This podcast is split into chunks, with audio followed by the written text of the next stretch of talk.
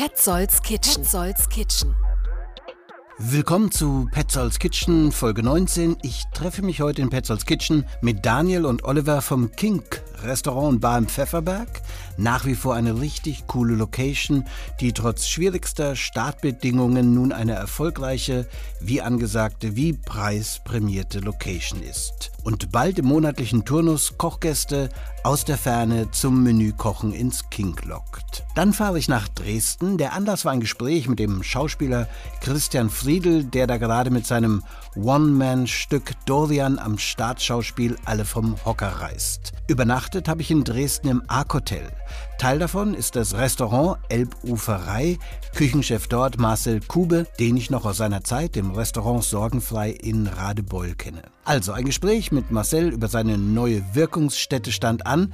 Das hört ihr am Ende von Petzolds Kitchen. Und dann hatte ich zufällig von der Eröffnung der veganen Fleischerei in Dresden-Neustadt gehört. Soweit nichts wirklich Neues.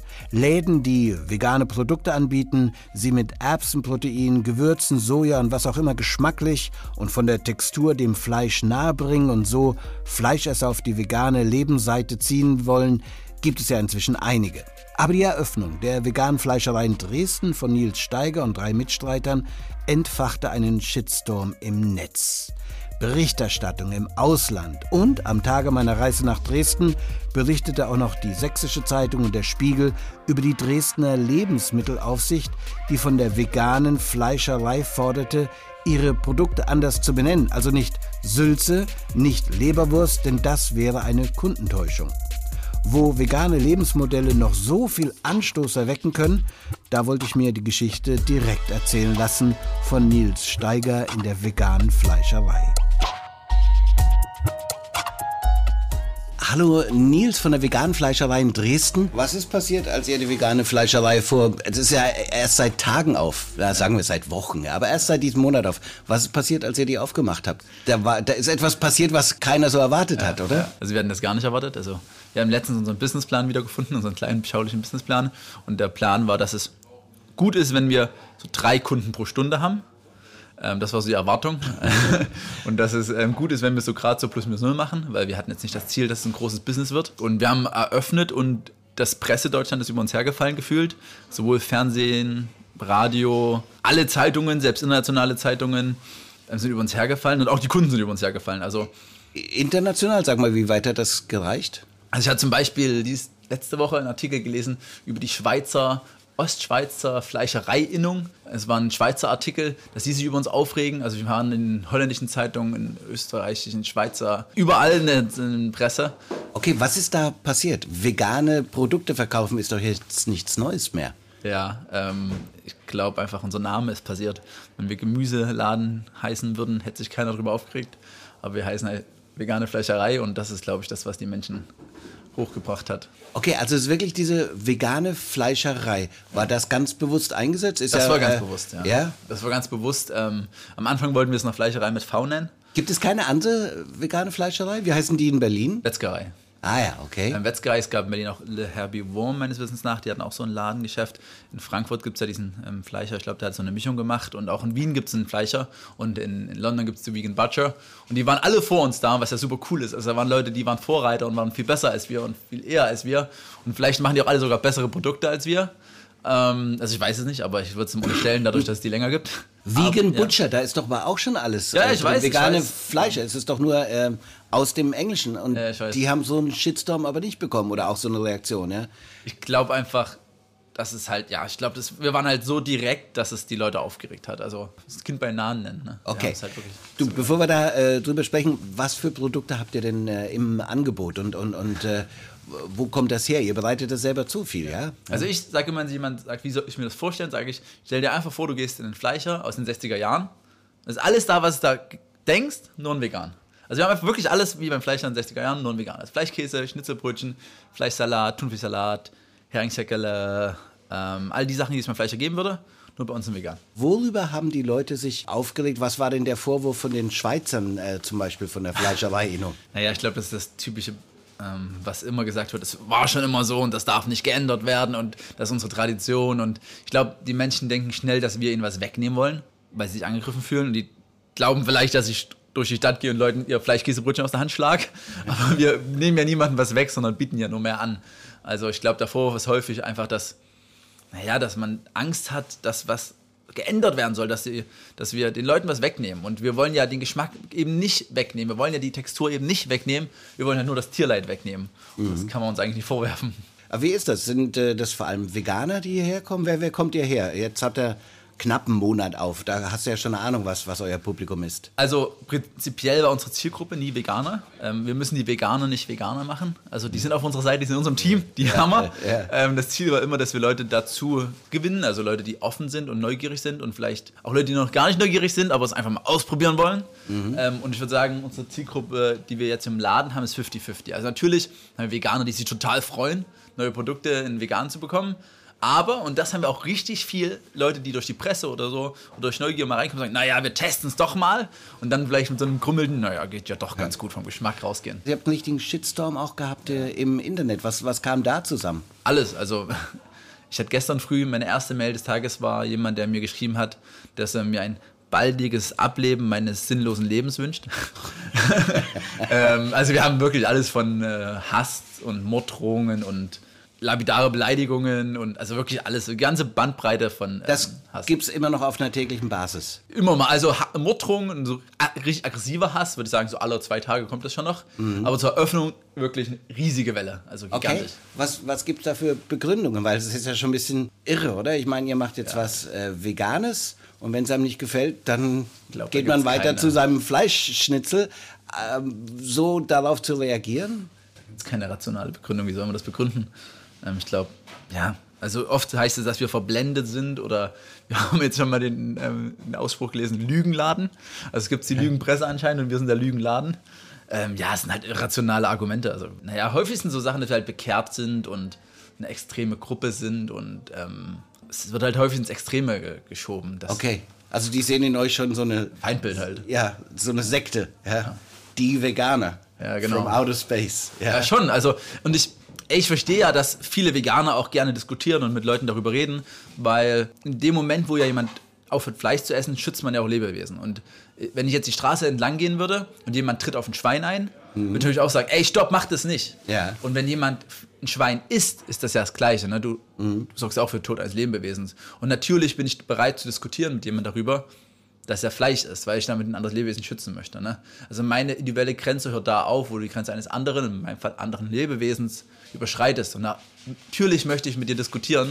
Und ich glaube, manchen Leuten gefällt das nicht so, wenn man okay, okay. diskutiert.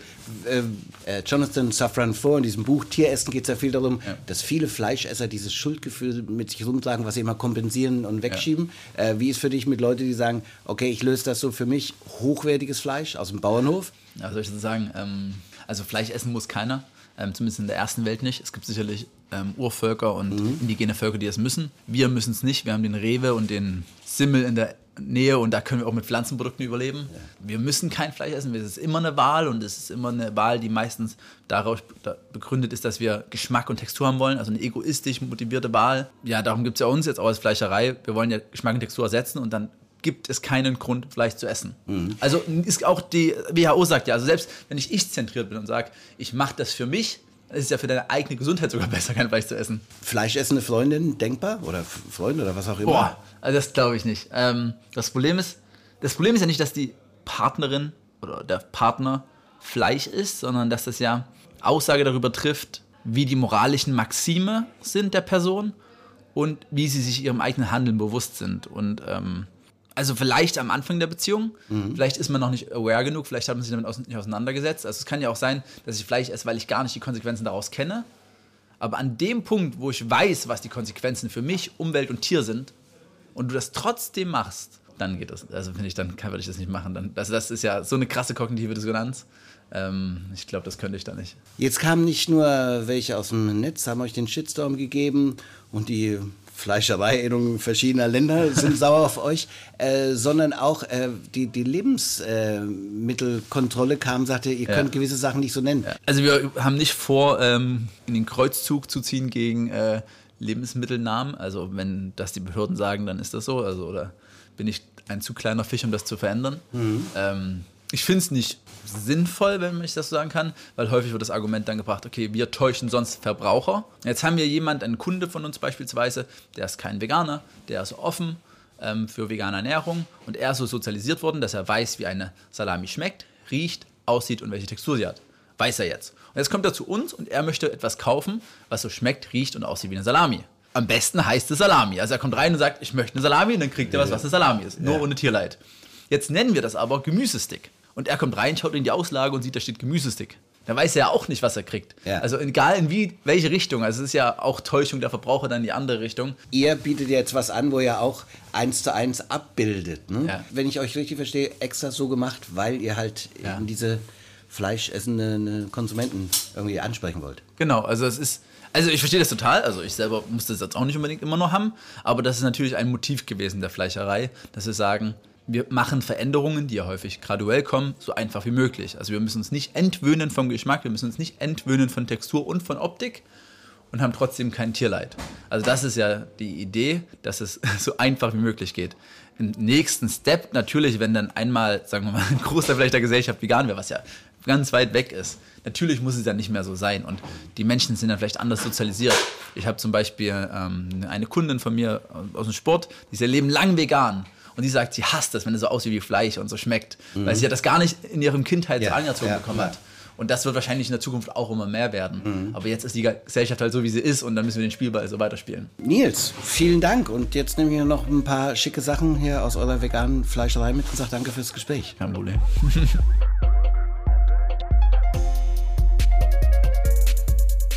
Wenn dann die liebe Seele Ruhe hat, nennt Nils Steiger und sein Team eben künftig die Sülze Gesülze, die Leberwurst die grobe und die Salami Typ Salami. Der Leberkäse darf äh, seinen Namen aber behalten, weil auch im Original weder Leber noch Käse drin ist. Das habe ich mir dann auch sofort gegönnt, das Leberkäse-Semmel im Brötchen, also mit süßem Senf.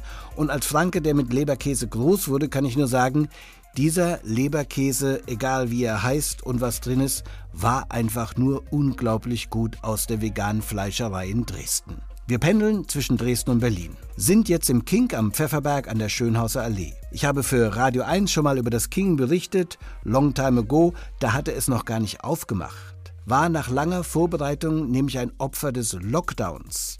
Daniel Oliver und das Team standen in den Startlöchern, um ihr Restaurant zu eröffnen und durften nicht. Wir erinnern uns an die Lockdown-Geschichte und Geschichten.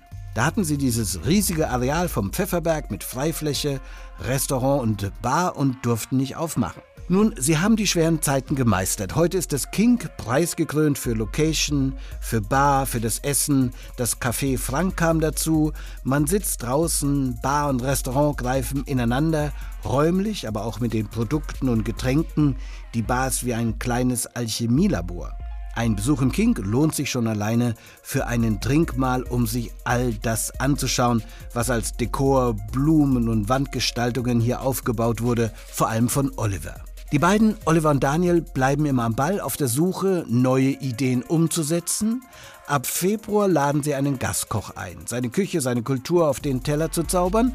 Am 5. Februar beginnt diese Reihe mit dem Koch Panos Dimu vom El Celler de Can Roca. Preisgekröntes katalanisches Drei-Sterne-Restaurant aus Girona. Panos Dimo ist da Sous-Chef und er wird nicht nur ein Fünf-Gänge-Menü kochen, sondern auch aus seiner Heimat, seiner Kultur davor erzählen.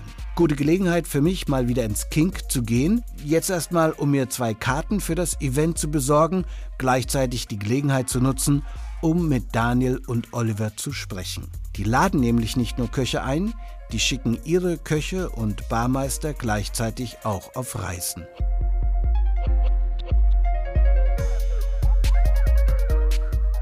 Wie lange gibt es das Kink jetzt eigentlich schon? Wir sind jetzt drei Jahre. Wie lange kennt ihr euch schon als äh, Köche und kulinarische Leiter? Kennengelernt haben wir uns ja im Kindergarten. Ähm, vor, in Nürnberg? In Nürnberg vor ja. 40 Jahren. Okay. Ähm, und äh, haben dann aber nie zusammen, aus der Grundschule haben wir nie zusammen irgendwie studiert oder nicht zusammen gemacht. Äh, und äh, waren viel Reisen, waren auf sechs Kontinenten zusammen, ähm, hatten immer eine gute Zeit, haben dann irgendwann vor 13 Jahren angefangen, äh, Ideen zu sammeln, Sachen aufzuschreiben. Irgendwann ist dann der Groschen gefallen und es hieß, okay, wir machen was. Hat dann aber noch lange gedauert. Du warst ja zu der Zeit, äh, Daniel, eher Reiseführer quer durch die Welt. Oliver, du warst schon äh, stärker im Gastronomischen unterwegs, ne? Die Gastronomie hat mich eigentlich, seitdem ich ja fast 17 war, begleitet. Ähm, äh, nicht immer hauptberuflich, weil ich habe, so wie Daniel auch, erst Tischler gelernt, dann habe ich noch Innenarchitektur studiert. Meine Karriere hat, sage ich mal, in der Bar angefangen und dann hier in Berlin habe ich die Restaurantgastronomie noch besser kennengelernt. Dann ja, kam der, der Gedanke ist dann gereift, dass ein Restaurant vielleicht für uns das Richtige wäre. Und ich habe euch besucht äh, zu Beginn des King-Restaurants. Beschisseneren Start hätten wir eigentlich nicht haben können. Langer Aufbau. Wir machen unser eigenes Ding. Wir haben viel Erfahrung, Kulinarik und Gastronomie. Wir machen auf und rein in äh, den richtigen äh, Lockdown. Und ich glaube, das ist dann zweimal so Stop and Go. Ja, äh, eigentlich prädestiniert, dass das Ganze richtig eine Bauchlandung wird, so mit äh, Verschuldung bis ins Alter. Und jetzt, ich habe gerade geschaut und äh, es ist voll gebucht. Ja, es läuft. Kink ist, äh, läuft besser denn je. Ja, Kink ist eine Erfolgsgeschichte. Ähm, wir haben äh, großes Glück gehabt mit den Mitarbeitern an den ähm, äh, Schaltstellen. Ähm, einer, unserer, äh, einer der Hauptgründe des Erfolgs, Arun Puvanendran, unser äh, Barmanager, der hat sich das jetzt verdient. Der ist jetzt drei Monate auf äh, Weltreise, mhm. ähm, klappert ein paar Bars ab. Lernt er sich zwischendurch? ja, man hört immer wieder mal, ähm, wo er sich gerade rumtreibt. Ähm, nee, geht auch zum frisch gekürten besten Barkeeper der Welt nach Cartagena, nach Kolumbien für einen Monat, arbeitet dort mit kommt dann mit frischem Wind wieder. Der hat ja auch nochmal so eine ganz andere Szenerie an der Bar mit reingebracht. So der Alchemist, der es hat äh, brodeln lassen in diesem riesengroßen Raum mit den roten Neonröhren, die drüber gehen. Äh, das war natürlich pittoresk und hat eine Geschichte erzählt. Ist äh, super äh, angenommen worden, glaube ich. Ja, ich glaube, was er wirklich geschafft hat hier, ist zum einen Cocktails auf einem sehr hohen Niveau zu konzipieren und aber auch dem Gast nahezubringen und das dann trotzdem aber auch in einer Atmosphäre, wo man nicht bedächtig an seinem, vor seinem Cocktail sitzt und der Cocktail nur im Fokus ist, weil Kink ist ja mehr als jetzt nur, sage ich mal, eine Speak-Easy-Style-Bar, wo man stundenlang sich mit dem Barkeeper über die Zutaten des Cocktails unterhält, sondern Kink ist ja auch eine Bar, wo ein DJ spielt, wo es lebhafter ist, wo man nicht äh, strafende Blicke bekommt, wenn man vielleicht mal einen Blick in sein Handy wagt. Äh, insofern diese Kombination hat er hier perfekt übersetzt. Das heißt, wir haben Cocktails auf höchstem Niveau, aber es gibt auch die Möglichkeit, mal einfach einen Gin Tonic zu trinken oder ein Glas Wein. Das waren jetzt nicht nur Cocktails auf hohem Niveau, sondern die haben ja auch schon wieder mit dem Restaurant korrespondiert. Ne? Richtig. Das ist ähm, auch ein Grund, warum wir unsere ähm, unser Labor eingerichtet haben, was so sehr nach Alchemie aussieht. Das gibt uns aber vor allem die Möglichkeit, Cocktails maßgeschneidert für die Speisen, die wir im Restaurant haben, dann zu entwickeln.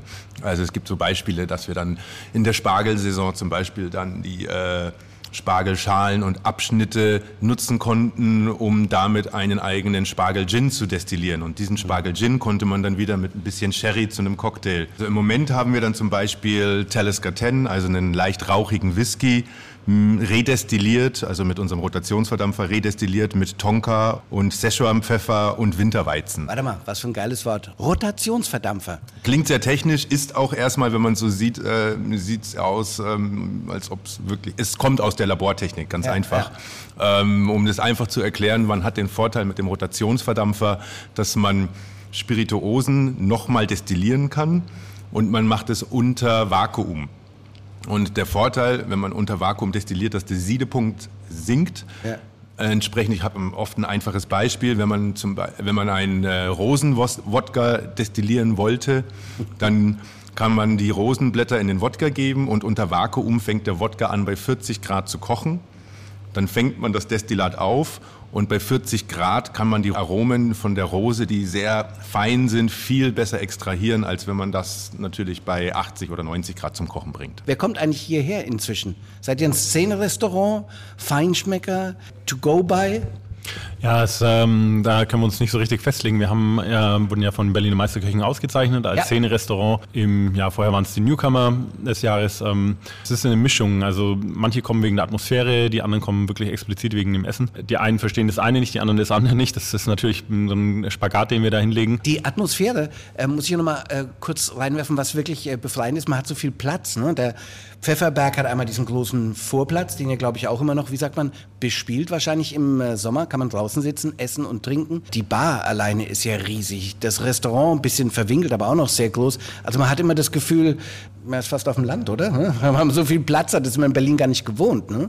Also es ist ein großer Luxus. Ja, es war ein äh, großer Luxus, es war ein großer Glücksgriff natürlich. Ähm, und äh, wir haben uns ja auch viel Zeit genommen. Wir hatten ja dann vorne noch die äh, Fläche, wo jetzt das Café Frank, äh, wo wir das Café Frank reingebaut haben. Also äh, Platz haben wir. Ähm, das muss man dann mit Leben natürlich füllen und es ist jeden Tag, sieben Tage die Woche. Ja, ab sechs ist es eine Aufgabe. Ja, das äh, jeden groß Tag ist das Team zu spielen. inzwischen? 81 Menschen Ist nicht wahr. arbeiten ähm, mit uns an daran, unserer Vision jeden Tag näher zu kommen. Und ähm, ja, wie gesagt, wir sind noch nicht da. Ähm, wir haben noch viel vor. Gerade jetzt in 2023 haben wir uns viel vorgenommen und die Köpfe zusammengesteckt. Ähm, wir hatten ja die ersten elf Tage geschlossen vom Jahr. Ähm, einfach auch wieder ein bisschen Luft holen, äh, ein bisschen eher wieder ans Reißbrett und wieder ein paar Ideen entwickeln mit äh, Vorschlägen jonglieren und ähm, da ist viel bei rausgekommen und ähm, ja, ich bin sehr, sehr gespannt. Das wird ein tolles Jahr. Wie ist es mit den Ideen, Daniel, für dieses Jahr? Du hast es ja gerade eben schon so ein bisschen anklingen lassen. Ja, also es ähm, liegt natürlich daran, dass wir, ähm, als wir irgendwann mal angefangen haben, ähm, die Ideen zu sammeln, war eine der Hauptideen auch, dass wir unsere Köche und unsere Barkeeper, die Leute aus dem Service, die Sommeliers, dass wir die auch auf Reisen schicken. Das haben wir jetzt mal äh, auch umgesetzt, äh, jetzt wo man wirklich sagen kann, Deckel drauf, Corona ist vorbei, wir dürfen wieder und haben Ellen Schlieben, ähm, unseren Junior-Sous-Chef, nach Island geschickt, ins Ox für einen Monat. Ähm, Was ist das Ochs? die wurden gerade äh, äh, ausgezeichnet, ähm, haben einen Stern bekommen, ähm, sind nur zehn Gäste am Abend, ähm, fünf Köche, die sie verwöhnen, also wirklich äh, auf höchstem Niveau. Wie funktioniert das? Ähm, ruft man da beim Ochs an, sagt ihr, wir machen das King? King, Ochs, klingt doch irgendwie gut zusammen. Lass uns das machen oder wie? Ähm, äh, Ellen war mit seiner äh, Freundin in Island im Urlaub und die waren dort essen. Und äh, wie es ist, wenn man als Koch äh, wohin geht, dann quatscht man natürlich mit den Köchen. Und ähm, dann hat er gesagt so, hey, ähm, ja, ich habe mal gehört von meinem Chef, irgendwie, ähm, die wollen mich auch mal äh, verleihen sozusagen, wollen mich, wollen mich auch mal äh, loshaben für einen Monat und äh, macht ihr sowas. Und dann ähm, kam er wieder und war äh, total begeistert, hat gemeint, Mensch, das machen die, das machen die. In Island ist ja nochmal eine ganz andere äh, ähm, Kultur, was Essen und, und Gastronomie angeht. Genau, und die es- essen nämlich zum Beispiel in einer Region äh, Papageientaucher. Puffins, meine Lieblingsvögel. Also ich hoffe nicht dem äh, Ochs. Nicht dem Ochs. Wird es dann einen Gegenbesuch geben vom Ochs? Sehr wahrscheinlich. Es ist natürlich für uns wesentlich leichter, mit so einem großen Team auf einen zu verzichten für einen Monat und auch das Finanzielle spielt natürlich eine Rolle. Wir haben bewusst dafür auch einen Teil immer ein Budget abgestellt, dass wir ähm, Schulungen bezahlen können, Fortbildungen, Deutschkurse, äh, Reisen, Bildungsreisen. Ähm, Arun ist jetzt für drei Monate nicht da. Die Arbeitskraft fehlt ihm natürlich und trotzdem ist er auf dem Lohnzettel. Das ist, muss man alles im Kopf behalten. Und äh, bei Ellen genauso im, im November. Ähm, aber das ist es wert. Hier kommen wieder frischer Wind, neue Ideen, frühen vor Kreativität und haben dann auch richtig Lust, wieder anzugreifen und können. Man kann ein bisschen rausgehen und äh, Berlin nicht mehr als Nabel der äh, Welt begreifen, was für dich als äh, Reiseführer wahrscheinlich auch eine Erfahrung ist, eine, eine eine Lebenserfahrung. Äh, Oliver. Ja, ich denke auch gerade für junge, aber auch ähm, einfach sehr passionierte äh, Mitarbeiter und ähm, Angestellte ist es extrem wichtig, viel Erfahrungen zu machen. Und in der Vergangenheit war das immer damit verbunden, dass man dann nach ein, spätestens zwei Jahren sich dachte, ich möchte jetzt wieder was Neues lernen, ich möchte was Neues kennenlernen. Und dann hat man entsprechend einfach dann sich einen neuen Arbeitgeber gesucht, um da diese Erfahrungen zu sammeln. Und ich, da, glaube ich, sind genau diese Möglichkeiten, die wir jetzt unseren Mitarbeitern bieten, eine ganz tolle Chance, dass man neue Sachen kennenlernen kann, aber dann wieder zurück in den sicheren Hafen kommt. Und dadurch kreieren wir eine Win-Win-Situation. Sprich, unsere Mitarbeiter können neue Erfahrungen sammeln, können auch mal einen Tapetenwechsel haben, aber kommen dann wieder zurück mit diesen Ideen und bleiben dann gerne bei uns. Oder vielleicht mit neuen Gästen. Ihr habt Gäste in diesem Jahr. Das soll auch eine Regelmäßigkeit werden. Ja, genau. Also wir versuchen ähm, sehr regelmäßig, ähm, meistens Sonntag, weil wir dann den, äh, unseren Gastkollegen eben die Chance geben, weil viele ja doch Sonntag, Montag geschlossen haben, dass sie am äh, Sonntag uns besuchen können und davon auch partizipieren können. Ähm, es ist nicht nur so, dass man dann kommt und dann zu essen bekommt, mal was anderes, sondern ähm, es gibt auch immer um 18 Uhr, 18.30 Uhr kommt man, dann gibt es einen Begrüßungsdrink, dann lernt man auch den Koch oder den Gastbarkeeper kennen. Die stellen dann auch das Restaurant vor, die Philosophie des Restaurants, ähm, aus dem sie kommen und dann geht man in, über in den äh, Dinnerteil und äh, ja, 21, 30, 22 Uhr, je nachdem, wie viel Zeit man noch mitbringt am Sonntag ähm, und kann es dann genießen und äh, davon eben profitieren. Spart die Flugreise. Kurztrip nach Spanien, Fragezeichen. Ohne BER und ohne äh, Taxistand und ohne äh, schlechtes Gewissen wegen Carbon Footprint kommt einer hierher und äh, verwöhnt uns.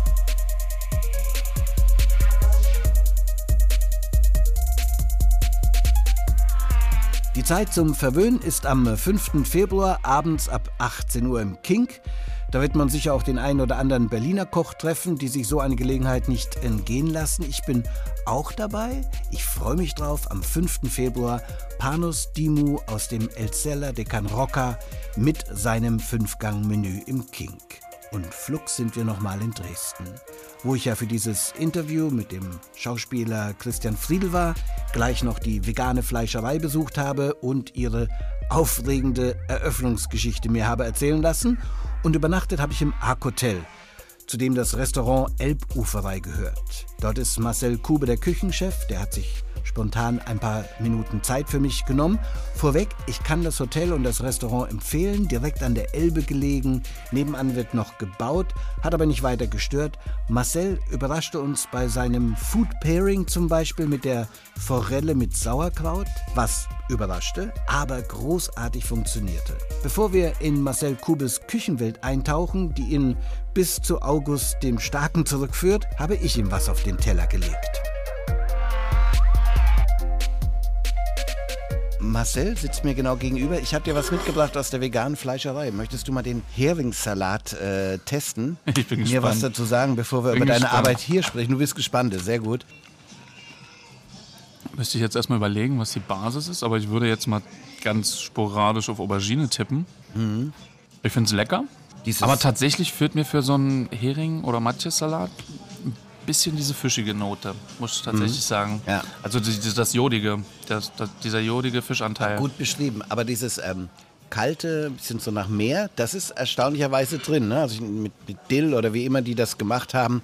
Ja, es sind halt viel die Geschmackskomponenten, die drumherum sind. Gurken, Zwiebeln, Dill. Bei dir ist ja das äh, Gemüse auch ein wichtiger Bestandteil in deiner Küche. Aber erstmal, wir haben uns kennengelernt äh, in Radebeul. Da hast du gekocht, einen Stern erkocht und bist dann weitergewandert. Genau, das, äh, so ist es jetzt schon ein paar Jahre her tatsächlich. Also ich glaube jetzt knapp drei Jahre her war ich vorher in der Villa Sorgenfrei tätig. Ja, war eine schöne Zeit auf jeden Fall. Viel gelernt, viel, viel ausprobieren können. Ja, dann dachte ich mir, es ist die Zeit, mal was Neues, neue Projekte anzugehen, sich weiterzuentwickeln. Und ich sag mal, ich habe mich vorher immer nur auf die Restaurantküche beschränkt. Und ich sag mal, ich bin sehr untriebig, ich lerne gern dazu. Und ich dachte mir, in einem Hotel gibt es noch Komponenten, die ich, äh, die ich lernen kann, die mir wahrscheinlich in einer normalen Restaurantküche nicht vermittelt werden können oder die ich mir nicht dort nicht aneignen kann. Du hast da einen Stern erkocht damals in Radebeul. Du hast dann also sicher auch deine ähm, Signatur, deine Handschrift. Wie würdest du sie hier beschreiben? Ich bin darauf aufmerksam geworden, weil ich äh, im äh, Espress von Eva Maria Hilker in Berlin las, dass du jetzt hier bist. Dachte ich, oh super, dann äh, können wir uns da vielleicht gleich auch unterhalten. Und ähm, da stand, dass Gemüse jetzt äh, gewichtig wird. Passt ja zu diesem Thema, wenn wir schon mit der veganen Fleischerei und dem Fischsalat, dem Genau. Ersatzfischsalat angefangen haben. Ähm, Was die eigene Handschrift angeht, glaube ich, ist es eher schwierig, muss ich sagen. Also ich bin auf der Suche nach meiner Handschrift. Ähm, viele sagen, die habe ich, aber ich selber sehe sie für mich noch nicht so richtig. Ähm, ich sag mal, in der Villa Sorgenfrei war es hauptsächlich die französisch fokussierte Küche. Ähm, aber grundsätzlich bin ich offen, was alles angeht. Also ich liebe die weltoffene Küche, wo man wirklich sich auf jeden Aspekt zugreifen kann und jede Aromatik ähm, und sich einfach frei bewegen kann. Und ähm, so bewegen wir uns hier auch. Also wir versuchen eine regional fokussierte Küche zu fahren, also dass wir schon die Produkte, die hier regional vorrätig sind, ähm, in den Vordergrund stellen. Ähm, aber grundsätzlich scheuen wir auch nicht davor zurück, ähm, auch andere Aromaten mit einzubauen. Ob es jetzt nur ähm, marokkanische Gewürze sind oder gerne mal asiatisch abgeschmeckt wird.